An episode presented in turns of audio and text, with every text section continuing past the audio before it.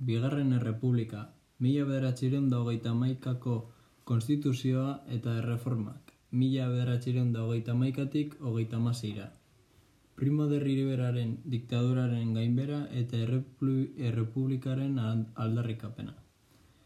Diktaduraren kontrako oposizioa antolatzen hasi zen. Alde batetik PSOE eta UGTek jarrera aldatu zuten. Anarkisten, komunisten eta errepublikanoen bezala errepublika irteera bakarra zela ikusi zutelako. Bestetik, intelektual eta kazetari asko, monarkiaren aurkako eta errepublikaren alde jarri ziren. Armada ere kontra jarri zen, politika afrikanistak saritu baitzuen. Mila bederatzireun da hogeita bederatziko ekainean diktadura kentzeko saiakera egon zen San Juanada izenekoa. Eta mila bederatzireun da hogeita, hogeita hamarreko urtarrilean Primo de Riverak dimititu egin zuen. Damaso Berenguer militarrak botere hartuz. Diktadu, diktaduratik diktabalandara pasatu zen. Berriro alderdi politikoak eta sindikatuak algertu ziren. Monarkiaren kontra eta errepublikaren aldekoak. Mila bederatzireun da hogeita hamarreko abuztuaren hogeita hamarrean Donostiako ituna sinatu zuten alderdi askok. Sozialista batzuk, errepublikanoak eta errepublikano katalanak eta gali, galiziarrak konprometitu ziren errepublika ekartzeko. Batzorde irautzailea eratu zen, baina ez egoen euskaldunik bertan. Horiek prentsa erabiliko zuten monarkia mespresatzeko eta errepublikaren alde egiteko. Baita mila beratxireun da hogeita hamarreko abendurako altxamendu militarra prestatu zuten. Bakarrik jakako eta kuatrobintoseko guarnizioak altzatu ziren. Galan eta García Hernández kapitainak atxilotu eta fusilatu zituzten. Eta ondoren greba orokorra izan zen Euskal Herri eta Espainia osoan. Mila beratxireun da hogeita hamarreko urte, hogeita hamaikako urtarrilean Aznar militar, militarra jarri zuten gobernuburu eta hauteskunde prozesua antolatu zuen. Borbaitarren monarkiari babesa ematea zen demokrazia arora bueltatuz. Mila bederatzireun da hogeita hamaikako apirilaren amabian udal hauteskundeak egon ziren eta Alfonso amabigarrenari buruzko erreferenduma bihurtu zen hori. Bertan, bloke antimonarkikoak irabazi zuen hiri eta herri handietan. Eta apirilaren amalauan, bigarren errepublika aldarrikatu zen. Borboitarren berresarpena bukatu zen. Bigarren errepublikaren behin-behineko gobernua eta lehen erreformak. Donostiako itunaren bide sortutako batzordeak gobernatu zuen errepublikan. Niceto Alcala Zamora izendatu zuten presidente eta alderdi guztietako ordezkariak zeuden gobernuan. Alderdi erradikala, ekintza errepublikarra, PSOE, errepublikano, katalan eta galiziako ordezkariak eta bar. Lehenengo eraldaketak eta ekimenak egin zituzten. Gorte, konstituzioegiletako hauteskundeak ditu zuten ekainaren hogeita sortxirako eta ondorengo reformak bultzatu zituzten. Lurralde eztabaida. Nazionalistek beste era batera antolatu nahi zuten estatua. Eta autonomia hauzia hasi zen. Katalunian, mila beratzireun da hogeita hamaikako apirilaren amalauan, Francesc Masia ERC-ren buruzagiak Kataluniako Errepublika aldarrikatu zuen eta estatu independentea izatea esk- eskatu zuen. Generalitatea ezarri zen eta gobernuak autonomien bidea bultzatzeko konpromisoa hartu zuten. Nekazaritzaren egoera. Egoera oso kaskarra zen, hori dela eta Largo Caballerok lan ministroak erreforma legedia prestatu zuen egoera horri aurre egiteko. Lurra naita ez lantzeko dekretua zegoen indarrean. Eta arau hauek ez ziren lurjaben gustokoak eta mesfidati jarri ziren. Hezkuntza reforma. Analfabetismo murriztu eta irakaskuntza ba- laikoa bultzatza ziren helburu nagusiak. Zazpi mila ikastetxe sortu ziren eta irakasleak sortzeko dekretua egin zen. Erligio irakasgaia desagertu zen eta horrek Elisa kontra jartzea ekarri zuen. Armadaren erreforma. Manuel Azaña gerra ministroak armadaren erreformari ekin zion. Armada moderno eta eraginkorra egin nahi zuen, eta botere zibilari eman zion boterea. Errepublikari lehiala izango zirela zin egin behar zuten er militarrek. Bestela, erretiratu eta soldata osoa kobratuko zuten. Horregatik, kontserbadore asko erregiminaren kontra jarri ziren. Ordena publikoa zen azkena. Gobernuak polizia errepublikarra sortu zuen, guardia zibila mantenduz, baina erasoko guardia eratuz. Horiek, hirietako segurtasuna sarduratzen ziren. Erreformen kontra eragile ekonomikoa lur jabeak, industrialariak eta finantziariak zeuden, baina Eliza Katolikoarekin izan zuen lehen gatazkan dia. Sevillako segura kardinalak pastoral bat argitaratu zuen, estatuak eta erizak zuen harremana goraipatzeko. Segura kanporatu ondoren, maiatzean, esker muturreko talde batzuek Eliza eta komentuak errez zituzten. Gorte konstituzio giletako hauteskundeak. Gobernuak gorte konstituzio giletarako hauteskundetara deitu zuen mila bederatziren dagoita maikako ekainaren hogeita sortzirako. Hauteskundetan errepublikano sozialistak gehiengoa lortu, lortu zuten eta lehenengo hiru emakume diputatu zeuden parlamentuan. Clara Campoamor eta Victoria Kent, errepublikarrak, eta Mar Margarita Nelken, sozialista. Clara alderdi erradikaleko kidea zen eta emakumearen emakumeen boto eskubidea defendatu zuen. Victoria, ordea, alderdi erradikal sozialistaren kidea zen, eta emakumeek boto ematearen kontra zegoen. Emakumeak oso katolikoak zirelako eta horrek kontserbadorei mesede egingo ziela uste baitzuen. Mila beratxiren dagoita maikako konstituzioa. Gorte konstituzio gileek lehen konstituzio errepa, errepublikanoa onartu zuten. Monarkia mota guztietako langile osatutako errepublika demokratikoa zen, eskubide eta katasun asko aitortu zituen. Emakumeen boto eskubidea, eskontza zibila eta dibortzioa, lehen eskuntza doakoa eta neitazkoa, lurraldek est, e, autonomia eskatzeko eskubidea, eta bar. Jabetza pribatua izateko eskubidea aitortu zen, baina ekonomia interes nazionalaren menpe geratu zen. Botere legekilea, betearazlea eta judiziala banatu ziren gorteak ganbara bat bakarrekoa zen eta konstituzio bermeen auzitegia sortu zuten legeak konstituzionalak zirela bermatzeko. Hainbat arazo eta desadostasun ekarri zuen honek, estatuaren eta erizaren arteko zatiketarena zen larriena. Alkalaza morak eta amaurak dimititu zuten. Ondoren, konstituzioak kultu askatasuna aitortu zuen eta horrek Eliza estatuaren bidez finantzatzeari utzi zion. Orain, estatu laikoa zen eta hainbat arloetatik erligioak galarazi ziren. Konstituzioa mila beratxiren dagoita maikako abenduaren bederatzean onartu zen. Bi urteko erreformista, mila beratxiren dagoita maikatik hogeita mairura. Eskuin liberal errepublikanoko Niceto Alcala Zamora Errepublikako presidentea izendatu zuten eta Manuel Azaña ekintza errepublikanokoa gobernu buru. Honek biak erreforma hauek eginez. Erligio politika.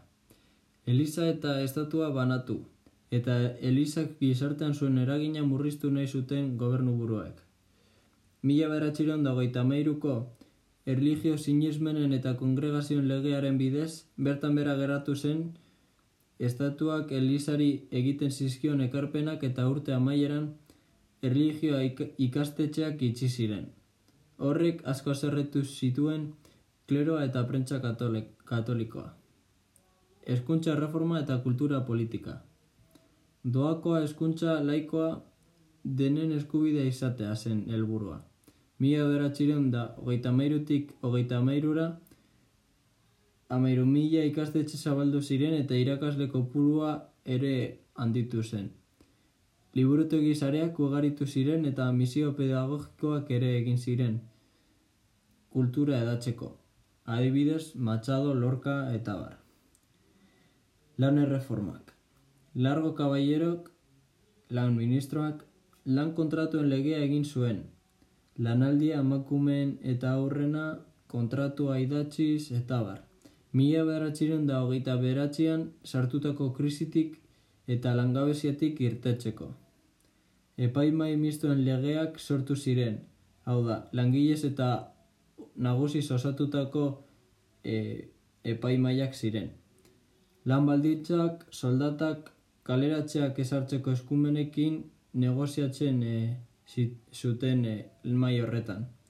Ugazabek lege horien kontra egin zuten gogor. Autonomia estatutuak. Estatuaren lurralde antolaketa aldatu nahi zuten. Konstituzioan autonomia izateko eskubidea aitortuz. Mila beratxiren dago eta maikako ekainean Nuriako estatutua onartu zen Katal Katalunian. Gero, Madrileko parlamentura joan eta eztabaida gogorren ostean puntu neko txokenduta ere, hogeita amabiko iraiaren bederatzean onartu, onartu zen hori.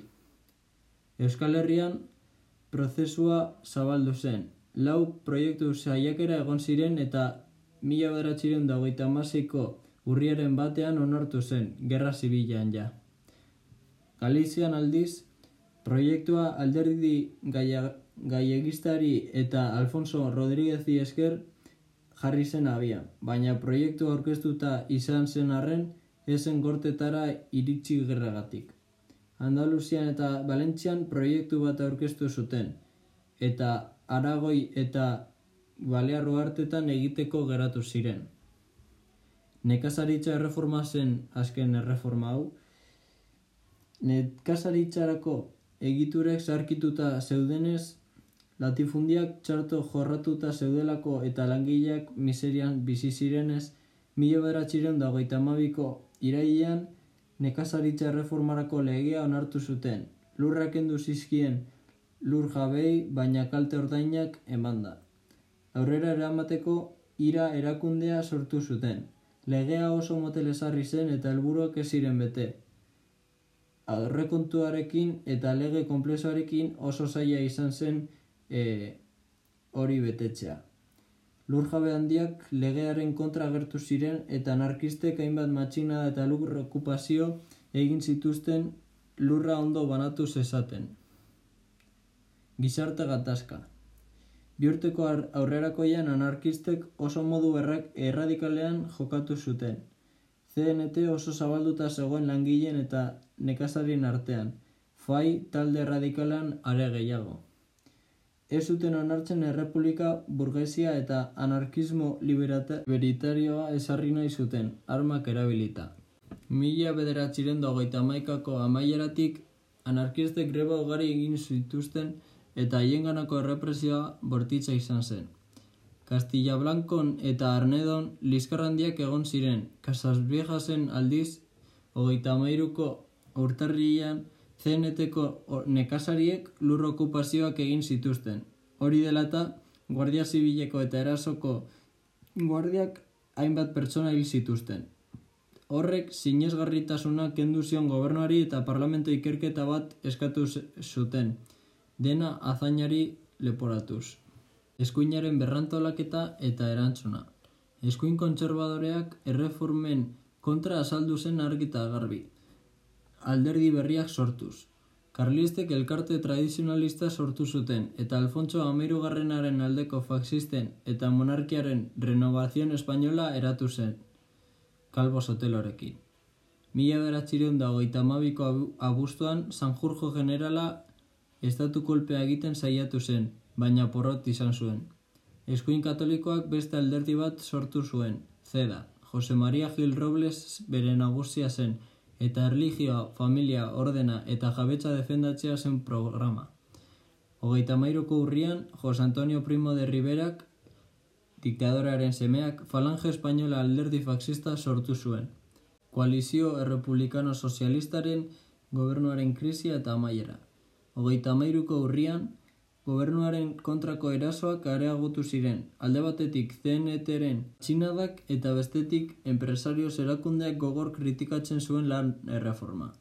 Kasas Viejaseko gertaeragatik azainaren gobernuak kritika latzak jaso zituen.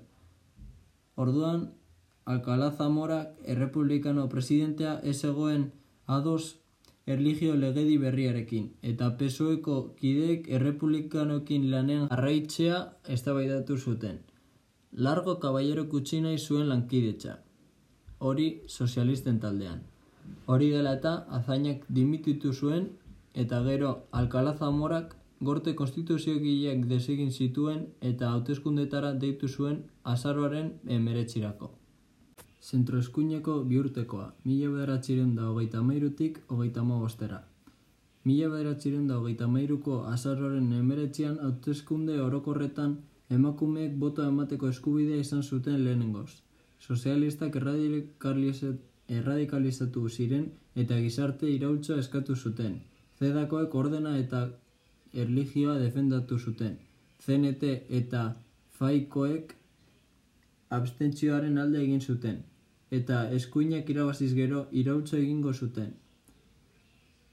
Eskuin alderdiak koalizioan agertu ziren, Zeda Renovación Española Karlistak nekasarin alderdia eta bar. Ezkerra alderdiak aldiz banaturik. Errouk zen zentroko alderdi erradikala aurkeztu zen. Hauteskundeak zedak irabazi zuen, baina alderdi erradikalak ere emaitxaunak lortu zituen. Gauza korrela, Alcalá Zamorak alderdi erradikaleko lerrouzi esan zion gobernua osatzeko. Zedako Gil Robles baino moderatua moderatuagoa zelako. Zedak lagundu zion gobernatzen eta horren ondorioz bere politika gero eta kontserbadorea izango zen. Biurteko aurrerakoian egindako erreformak bertan bera utzi zituen eta ikastetxe erligiosoak itxi zituen abeiz batzuk ordezkatuz. Horretaz aparte, lar, lan erreforman sindikatuen boterea enpresariei eman zien eta soldata jaitsi ziren. Nekazaritza erreforman kendutako lurrak latifundistei bueltatu zizkioten. Zedaren presioarekin gainera Amnistia legea onartu zen eta horrek gatazkak sortu zituen, adibidez Rabaser eta Euskadiko ardo gatazka. Orduan, Madrileko gobernuak autonomia boteraren murrizketaren naia izlatu zuen. Erreforma horien kontrako bi alderdi sortu ziren. Bata, alderdi erradikaletik batasun errepublikana, Martínez Barrio, eta bestea, Esker errepublikar guztiak, esker errepublikarra, azaina buru. Gainera, gizartea erradikalizatu zen, largo kaballerok kontrolpean zeukan UGT, eta CNTek greba egit, grebak egin zituen, eta RZek bere aldez Katalunian. Gobernuaren esadostasunak sortu zituen horrek. Mila bederatxiren dago eta amalauko urriko iraultza. Hogeta malauko urriaren hasieran, zeda gobernuan sartzeko eskatu zuen eskertia rerronkei eusteko. Horrela, urriaren lauan, hiru ministro sartu ziren, eta horrek eskerrari traizioa iruditu zitzaion. Pesoek eta ugetek greba irautzailera ditu zuten bosterako. Madrilen porrota izan zen, baina ez Euskal Herrian, arrasate eta ibarren adibidez, Katalunian eta Asturiasen. Katalunian autonomia estatutuaren aurkako mehatxutxat hartu zuten eta Luis Compañez generalitateko presidenteak Espainiako Errepublika Federalaren barruko Kataluniako estatutua estatua aldarrikatu zuen. Militarrak berehala generalitatean eta udaletxean zenbait bota bomba bota zuten eta Kataluniako gobernukoak kartzeleratu zituzten. Benetako gizarte iraultza Asturiasen eman zen, bostetik amazortzira. Langile elkarketa sortu zuten UGT, PCE eta ECNTek. Mehatxariek abilez eta Gijon okupatu ondoren arma fabrika bat eskuratu eta obiedo hartu zuten. Horren ondorioz, gobernuak gerra egoera deklaratu eta Franco generalari deitu zion, honek errepresio gogorra esarriz. Hanbat hildako egon ziren, bai langile baita guardia zibil ere. Azaina atxilotu zuten eta Kataluniako autonomia etenduta geratu zen. Biurteko kontserbadoraren amaiera. Zedak bultzatutako errepresio gogorrak garrantzi handia izan zuen hogeita mogosteko eztabaida politikoan. Horrek gobernuan krisia sortu zuen. Zedak pisu gehiago eskuratu zuen eta Gil Robles izendatu zuten gerra ministro. Erreforma errepublikanoa askartu egin zen, gizarte eta lan erreformak bertan bere utzi ziren. Errepublikaren aurka egindako militarrek ospea berreskuratu zuten, Alanola, Mola, Franco eta bar. Baita konstituzioari ekin nahi zioten. Arrezkero, estraperlo ustalkeria eskandaloagatik eta nonbela hausiaren gatik krisia sortu zen alderdi erradikalean. Alcalá Zamora gorteak desegin eta mila bederatxiron da hogeita amaziko otxaiaren amazeirako hautezkundetara deitu zuen. Fronte Popularraren gobernua, mila bederatxiron da hogeita amazei. Eskerreko alderdi ia guztiak aliantza handia sortu zuten, Fronte Popularra. Programa moderatua aurkeztu zuten, amnistia orokorra hogeita malauko gertaerangatik atxilotutako entzat eta erreforma aurrerakoiei berriro egitea. Eskuineko eta zentroko alderdiak aldiz banatuta joan ziren. Zedak konstituzioari konstituzio aztertzea zuen puntu nagusia. Bestalde, Bloke Nazional Aliantza Jose Calvo Sotelo aurkeztu zuen. Elkarte tradizionalistakoak eta renovazion espainolakoak batuz. Honek, konspirazioa erabili zuzten, zuten errepublika kentzeko eta estatu autoritarioa esartzeko. Hautezkundetan, fronte popularrak irabazi zuen alde gutxirekin, baina gehiengo sistemarekin gortetan ere irabazi zuen. Alcalá Zamorak azainari agindu zion gobernua osatzeko eta eskerre republikano osatuta geratu zen. Lluís Companysek generalitateko presidente kargua eta Kataluniako autonomia estatua estatua berrezarri zuen. Amnistia orokorra eman zietelako politik, e, politikarian gatik espetxeratutakoei. Perriz jarri ziren prozesu erreformatzailean nekazaritza, erlegio eta gizarte arloetan, baita militarrean eta eskuntzan ere. Gizarte gatazkak sortu ziren nekazaritza esparruan. Ugetek bultzatuta, hainbat nekazarik presio handia egin zuten eta latifundioaren muazko okupatu zuten Andaluzian. Bestaldere, Elizaren eta Errepublikaren arteko borrokak jarraitu zuen. Errepublikaren krisia. Ezkerrekoek eta eskuinekoek Alcalá Zamora baztertu zuten eta azainak hartu zuen bere lekua. Horrek Ezkerreko Errepublikanoen gobernua osatu zuen eta Santiago Casares orga zen gobernu burua. Ordena publikoa eta ekonomia izan ziren arazo larrienak. Prezioak igo ziren eta langabezia handitu, enpresasko itxi ziren eta kapitala atxerrira, atxerrira eraman zuten. Maiatzean eta ekainean greba jendetsuak, lur okupazioak eta alizari erasoak izan ziren eta indarkeria ekintzak ere, CNT kantolatuta. Pesoen, largo kaballerok, ugeten e, jarrera irultzaileak izan, e, izan ziren nagusi, eta zedatik falangera joan ziren batzuk. Gainera, gobernuak aurre ekin ezinean, Calvo Sotelok renovazion espainolakoa, matxinada bultzatzen hasi zen. Prentsa katolikoak eta eskuin muturrak ere matxinadarako deia egin zuten. Eskerreko eta eskuineko militanteen militanteen arteko liskarrak ugaritzen eta gogortzen hasi ziren, batez ere falangeko milizia armatuak bultzatuta. Jose Antonio Primo de Rivera atxilotu eta falangeren egoitzak itzi ziren. Konspirazio militarra eta errepublikaren kontrako altxamendua. Eskuin muturreko zenbait, zenbait pertsona eta zenbait militar hasi ziren azpijokoan errepublikaren kontra. Gobernu errepublikarra saiatu zen desegiten, goi agintariak bizileku saldatuz, zailago izateko kolpea, ala nola, Franco Kanarietara bidaldiz, Mola Nafarrora eta bar.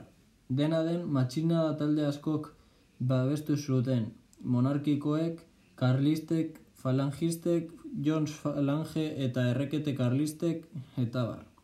Kalbo Sotelo hil zuten ustaiaren amairoan. Eraso, erasoko guardiako Castillo tenientearen hilketaren gatik. Matxina da, ustaiaren amazazpian hasi zen Marokoko protekturatu ko, Marokoko protekturatuko kuarteletan eta amazortzian beste guarnizio batzuek ere matxinatu ziren. Hiri handi gehienetan utz egin zuen, baina errepublikaren kontrako golpea hiru urte iraungo zuen, gerra zibila bihurtuz.